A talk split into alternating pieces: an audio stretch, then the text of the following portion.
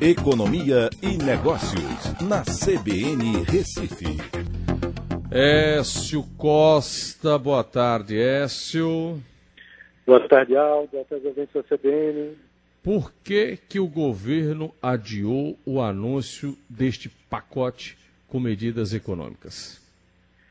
É o Big Bang Day, como estava sendo chamado, ou está sendo chamado esse dia é, de anúncio desse pacote econômico do governo, foi adiado.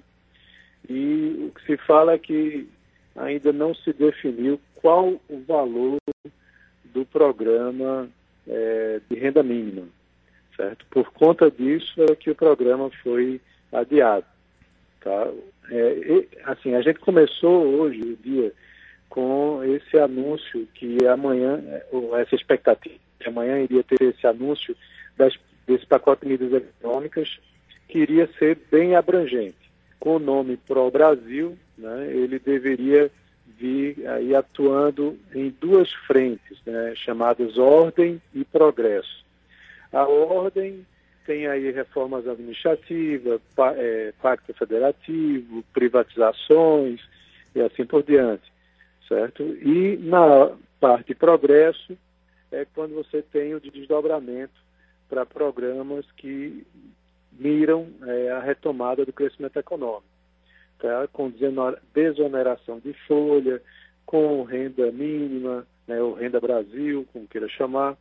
Então, há uma grande expectativa, havia, na realidade, para que o anúncio fosse feito amanhã, né, trazendo aí importantes mudanças para a nossa economia. E o mercado estava gostando, está gostando muito desse anúncio, mas até o momento isso foi adiado porque não há ainda um consenso em relação ao valor é, da renda que vai ser utilizado. A gente está falando de um valor aí que deve ficar em torno de 270 reais, pelo que se fala também no mercado. E amanhã talvez tenha algum anúncio, mas anúncio do programa Casa Verde Amarela, né, que vai substituir o Minha Casa Minha Vida, né, com o intuito de é, atuar no eixo habitacional. Certo? Então, esse programa Pro Brasil, a gente deve aguardar aí mais alguns dias até que esse valor seja melhor definido, porque ele vai pegar pessoas que estão vinculadas ao Bolsa Família com pessoas que estão é, cadastradas nesse é, auxílio emergencial que a gente está vendo do, da pandemia, né, do coronavírus, é, com um valor mais acessível para o orçamento, porque o teto de gastos vai ser respeitado. Tá? Houve aí uma queda de braço, como a gente viu na semana passada, mas, enfim, chegou-se à conclusão que o teto tem que ser obedecido, mas que algumas medidas precisam ser retomadas para que você tenha esse programa incluindo pessoas que estão hoje de fora do Bolsa Família. Com também alguns programas de recompensa, por exemplo, para alunos que se saiam, saiam melhor é, no, no, ensino, né, no ensino médio, básico, é, deve ter um, um auxílio maior para eles. E pessoas que estão na informalidade passam a ser incluídas no programa.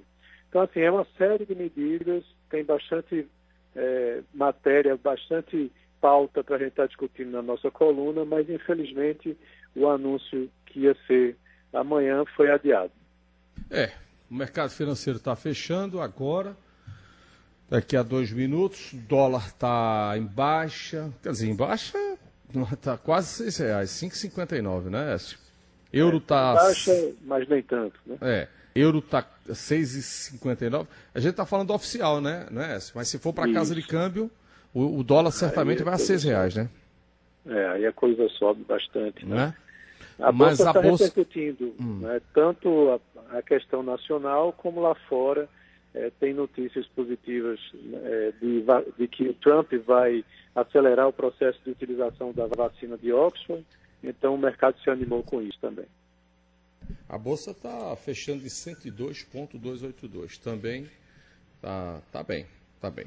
É. Ok. Então tá bom, Écio. Amanhã vamos aguardar mais novidades. Até amanhã.